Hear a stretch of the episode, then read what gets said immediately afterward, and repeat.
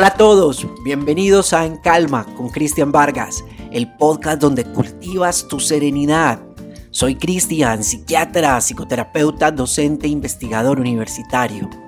En Calma es el espacio para que tú puedas aprender todo lo que necesitas para cultivar la serenidad. Deseo profundamente que seas feliz y que logres la tranquilidad. Llevaremos la evidencia científica a tus oídos, a tu casa, a tu escritorio, de forma sencilla, práctica y actualizada. Separa este espacio, siéntate, tómate un café y déjate llevar. Bienvenidos a En Calma con Cristian Vargas.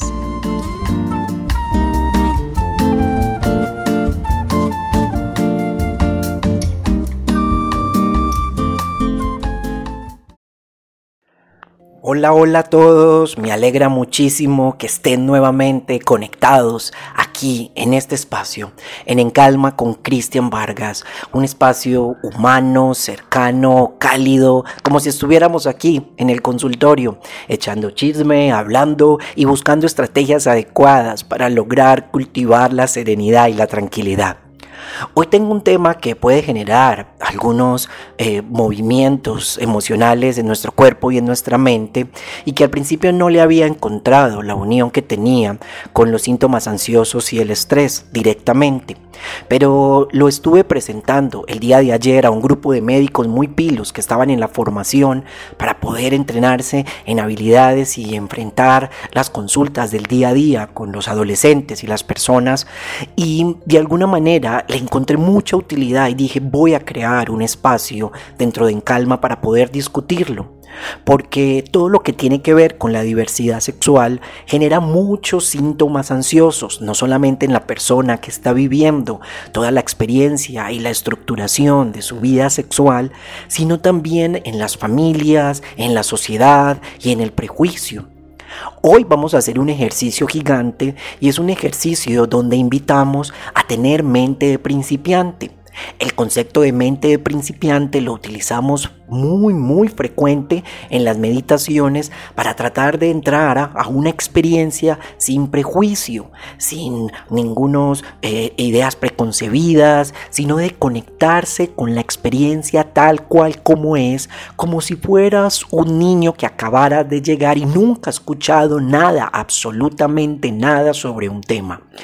Una de las invitaciones cuando de pronto a uno le están moviendo los paradigmas o le están cuestionando cosas que son muy nucleares o creencias que tienen que ver mucho con el arraigo familiar o el arraigo religioso, pues puede ser el utilizar el concepto de la mente de principiante y decirte, bueno, durante estos minutos voy a estar en mente de principiante, voy a observar cómo llegan mis prejuicios y mis críticas ante lo que escucho, ante lo que se me viene al cuerpo y a la mente, pero voy a estar haciendo el ejercicio de qué es eso de flexibilizar mi cerebro y qué es eso de poder permitir un reaprender.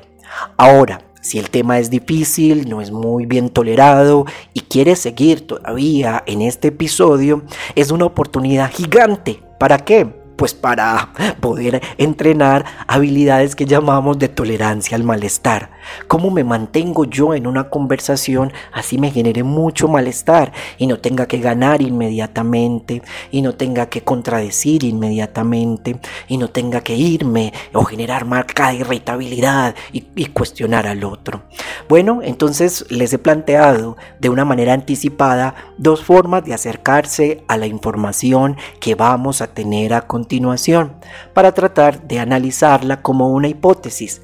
Recuerden que les he enseñado mucho lo del cerebro hipotético y no me cansaré de repetirlo porque todos los días nos tenemos que decir que tenemos un cerebro hipotético. Todo lo que escuchen en En Calma con Cristian Vargas o lean en Serenity Workshop o escuchen en los programas o cuando estén en alguna conferencia conmigo, recíbanlo como una hipótesis, como una posibilidad, no como unas palabras que convencen a un gurú o alguien que tiene que llegar a decir cómo se debe vivir. Para nada, no lo vivan así. Vívanlo como una manera de aprendizaje constante.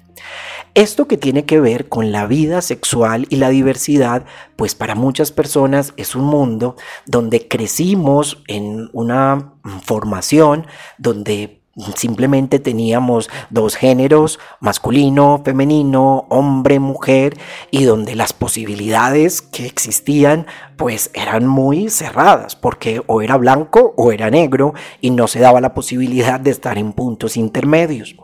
Pues resulta que no solamente nuestra cultura y nuestra población como lo creó, Así también me formaron a mí en medicina e incluso era muy difícil porque biológicamente en la forma como lo planteábamos la sexualidad se empezó a diversificar, la forma como la veía quizás en la formación de psiquiatría y eso que no fue con, la con tanta fuerza como debería haber sido.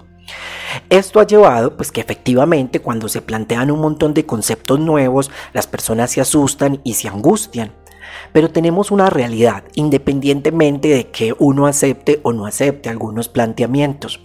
Y es que la población que tiene diversidad sexual o que pueden escuchar en algunas de las frases como LGTBIQ, que son las siglas simplemente que han tratado de incluir a cada una de esas formas de manifestarse la diversidad sexual eh, y que pues yo creo que sobraría ir hacia cada uno de los significados de ellas, sino que simplemente representan el abanico de opciones, es una población que ha sido traumatizada mucho tiempo.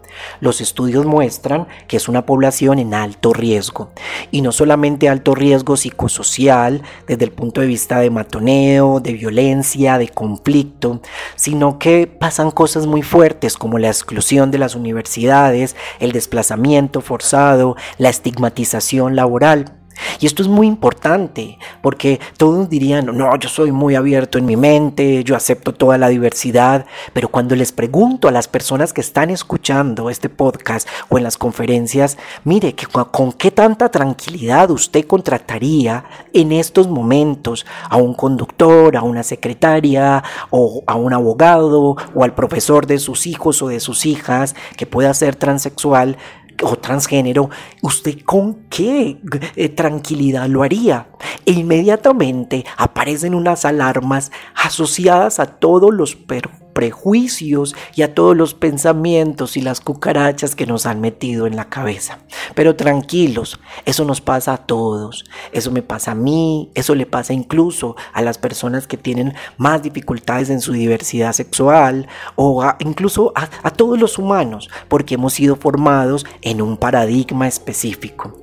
Hay una preocupación gigante y es que la esperanza de vida de incluso de las personas trans puede ser tan baja como 35 a 40 años versus la esperanza de vida de otras personas que no tienen eh, em, una, una identidad de género trans.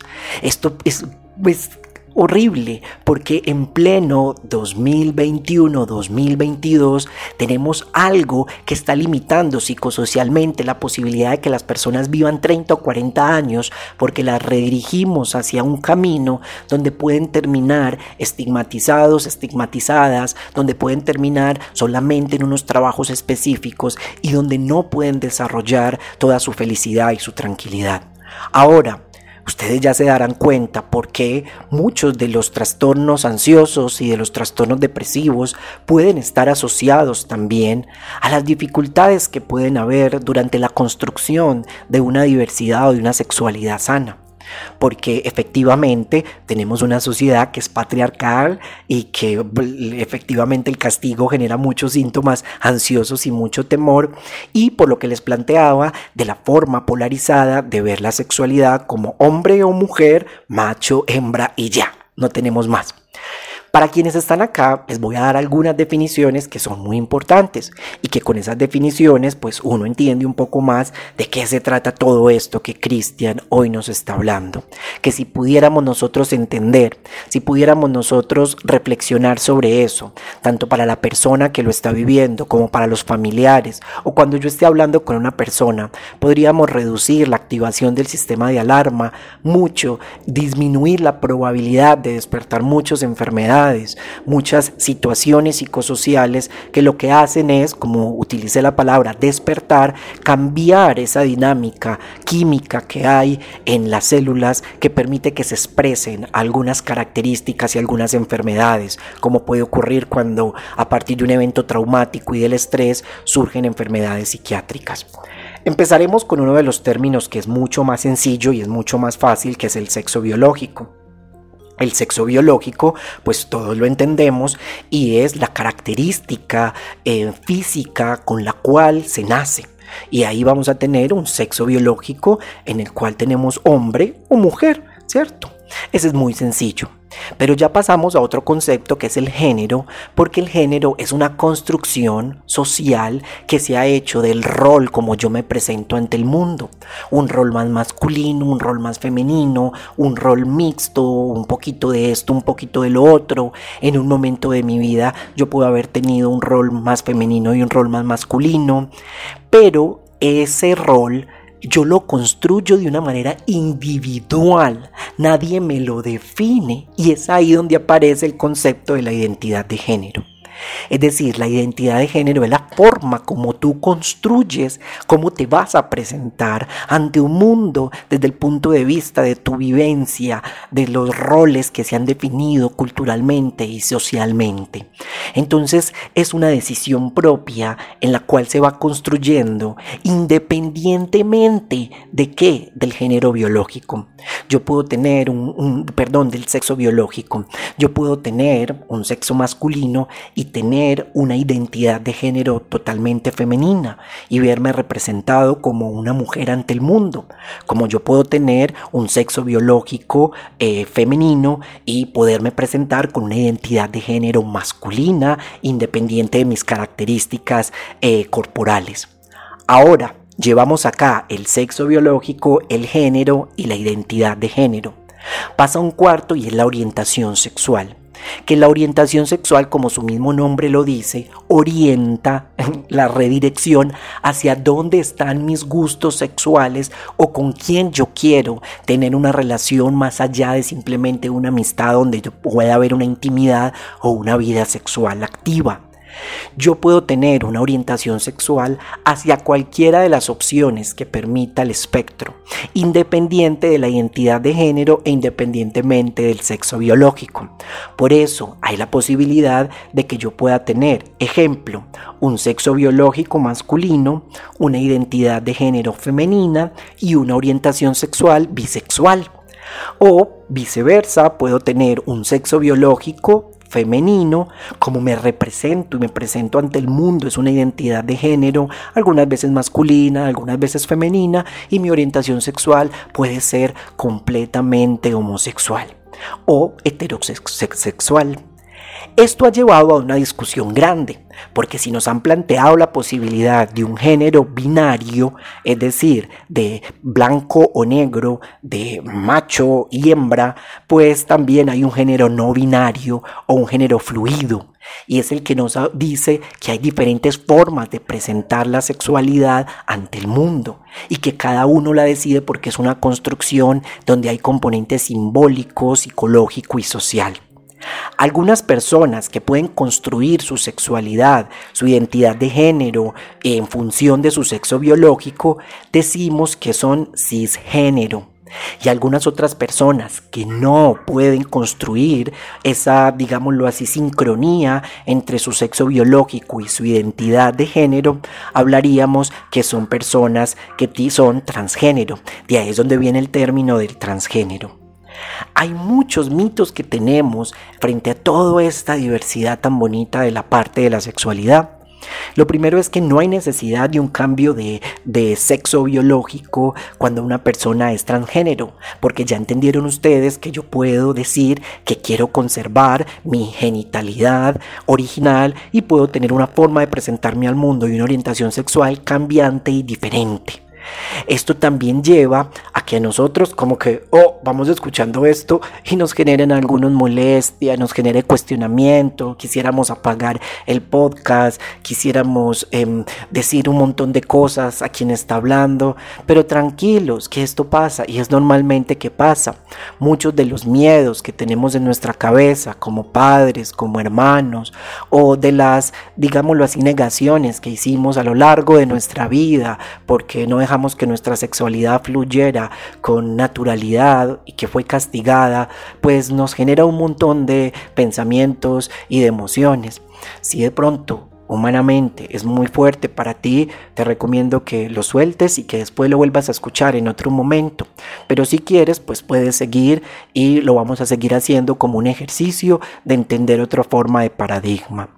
Esto es un reto mental para todos porque es un cambio de perspectiva. Incluso en la discusión con todos los médicos, ellos mismos lo planteaban que era difícil deglutirlo, era difícil, digámoslo así, como entenderlo y que para todos podía ser eh, de pronto un reto en el sentido de que se lesionaban a muchas personas. Me contaban historias de, por ejemplo, chicas trans que querían entrar al baño de mujeres en una universidad que se comportaban como mujeres, es decir, que eran mujeres, porque la forma como yo voy a tratar al sujeto es como él quiera que lo definan y no se le permitía entrar al baño de mujeres o que hospitalizaban a un chico trans en la parte de las mujeres porque tenía el nombre y se llamaba Carolina cuando hacía mucho tiempo él era Felipe y vivía toda su vida de pareja y todo como Felipe.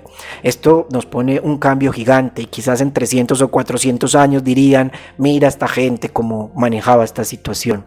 Y esto cuestiona incluso a la misma psiquiatría, a mi propia rama, que consideraba la homosexualidad como una enfermedad hasta hace nada y que en estos momentos incluye a la disforia de género, que donde podrían entrar muchas de las personas trans como una enfermedad, como una enfermedad donde están en un cuerpo ajeno, pero totalmente esa no es la visión que quiero transmitir, porque más que un cuerpo ajeno, un cuerpo equivocado, es que la diversidad sexual se puede construir en esas tres elementos, es decir, no tienen que ir concordantes hacia un mismo eh, eh, dirección y esa concordancia no es lo que vemos en la población general. Es un reto porque también hay estereotipos de género. Los estereotipos de género es cuando tú en una conversación, por ejemplo, dices algo como, o yo escribiendo un capítulo para un libro digo, y yo le di a la enfermera la orden de que me trajera los medicamentos. Ahí estoy haciendo un estereotipo de género donde estoy diciendo que la función de enfermería siempre la tiene que hacer una mujer. O donde uno dice, y voy a ir donde la peluquera, uno dice donde el peluquero, o donde, no, porque ya hay un estereotipo de género, o uno dice los políticos, el político o, el jefe, pocas veces cuando se generaliza la jefe. ¿Por qué? Porque hay unos estereotipos de género que se perpetúan. Es posible que tú lo hagas, que yo lo haga y todos lo hacemos porque estamos metidos en el mismo juego. Recuerden, es como si todos estuviéramos nadando en un lago, todos estamos untados de agua. Lo que estamos es aprendiendo a darnos cuenta que estamos nadando y que podemos llegar a una orilla. Entonces, bajo todas estas circunstancias, bajo esa dificultad que puede tener cualquier persona que esté llevando un proceso de diversidad sexual, que no vaya acorde, no sea cisgénero, pues posiblemente va a sufrir muchísimo y va a tener muchos síntomas ansiosos. En uno de los testimonios que presentábamos en esta conferencia, una paciente decía, me diagnosticaron ataques de pánico, yo me estaba ahogando con toda esa información que estaba viviendo internamente.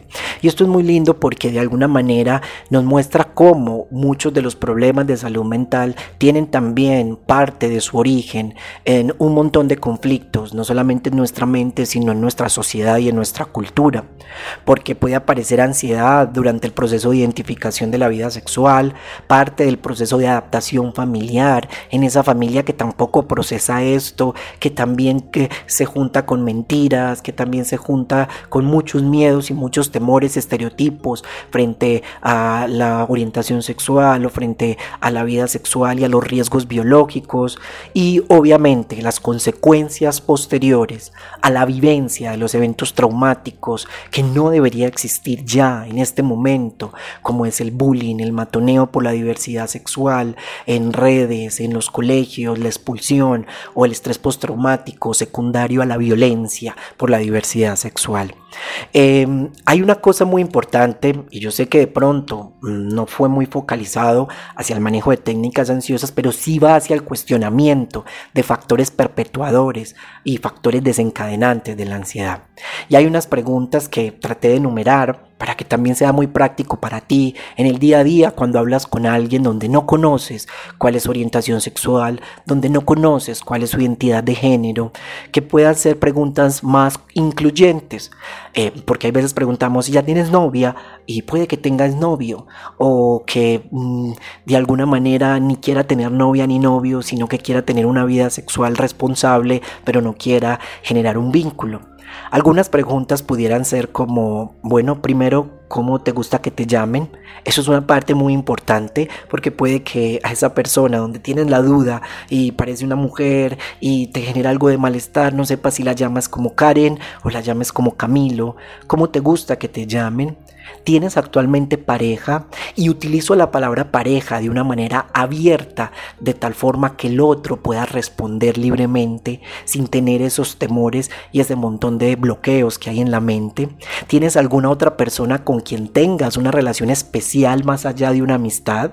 Porque quizás para ti se vive la relación de pareja como una, como una relación monogámica, pero puede que para la otra persona, dentro de ese espectro de diversidad, puede no necesariamente necesariamente verse así, y ya lo hemos visto a lo largo de todas las culturas en la humanidad. ¿Cómo se llama tu pareja? Es una manera también de yo acercarme un poco hacia la situación sin hacer un corte inmediato de la conversación. ¿Qué tan tranquilo o tranquila estás con tu vida de pareja? Esto también puede generar y mostrarnos si el otro tiene algunos conflictos, si no la está pasando tan bien. Si tuvieras una varita mágica, ¿qué parte de tu cuerpo cambiarías? Esto nos puede acercar no solamente hacia muchos problemas que todos tenemos con nuestra imagen corporal y al cual le dedicaremos un episodio completo, sino que también puede que alguien diga que hacia sus genitales, que quisiera cambiar sus pechos, que quisiera cambiar sus manifestaciones biológicas y puede que sea ese momento el que permita que alguien lo exprese, que baje la ansiedad, que disminuya la ideación de muerte y que alguien pueda escuchar y que no esté allá metido simplemente en un computador buscando y ahogado como si efectivamente estuviera haciendo un pecado o estuviera metido en una caverna. ¿Qué dice tu familia y tus amigos de tu pareja? También permite identificar ese conflicto que pueda haber, qué es lo que más critican las personas de tu pareja. Estas preguntas permiten hacer, y miren que son muy sencillas, un abordaje mucho más incluyente. Eh, porque finalmente hay una riqueza gigante en sabiduría, en la vivencia que cada uno de ellos o de ellas están viviendo en el día a día. Y muchas veces los bloqueos, los prejuicios y muchos de los temores que tenemos, eh, incluso la misma el mismo desconocimiento sobre este, estos temas, hacen que haya un muro hacen que haya una barrera, hacen que haya una limitación para poder acercarse a la belleza que hay detrás de cada uno de los humanos. Hoy hemos tratado un tema que es muy, muy, muy importante, que es un tema que puede mover mucho el piso, donde puede haber mucha información y muchas emociones. Por eso no voy a hacer mayor contenido el día de hoy, porque creo que para algunas personas puede ser pesado, porque cambia los paradigmas, porque exige formas de pensar. Pero vamos a tratar de aprovechar esto para pues cultivar la mente de principiante para acercarnos a conceptos donde de pronto tengo prejuicios o estrategias de tolerancia al malestar y de estar en una situación sin tener que huir de ellas o lo que llamaríamos hacer limonadas y solo hay limones. Bueno, ya estoy escuchando a este hombre, ya pues estoy aprendiendo algo, pues por lo menos si me preguntan para saber un poco y ya está. Hago limonadas y solo tengo limones.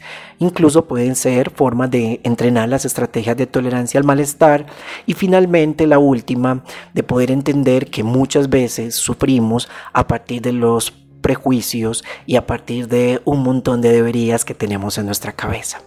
Yo espero que tengan ustedes un feliz día, un día en calma, donde dejen estar los momentos difíciles, el cansancio, pero también los momentos bonitos y fáciles, o si ya están al final del día, que tengan una noche en calma. Los espero en el próximo episodio. Porfa, recomienden el podcast, es gratuito. Y si de pronto quieres fortalecer más esas habilidades en el manejo de la ansiedad, pues anímate, haz el entrenamiento calma. O si tienes algunas dudas, escríbeme que las discutamos en función de la ciencia, la experiencia y el crecimiento de todos. Un abrazo.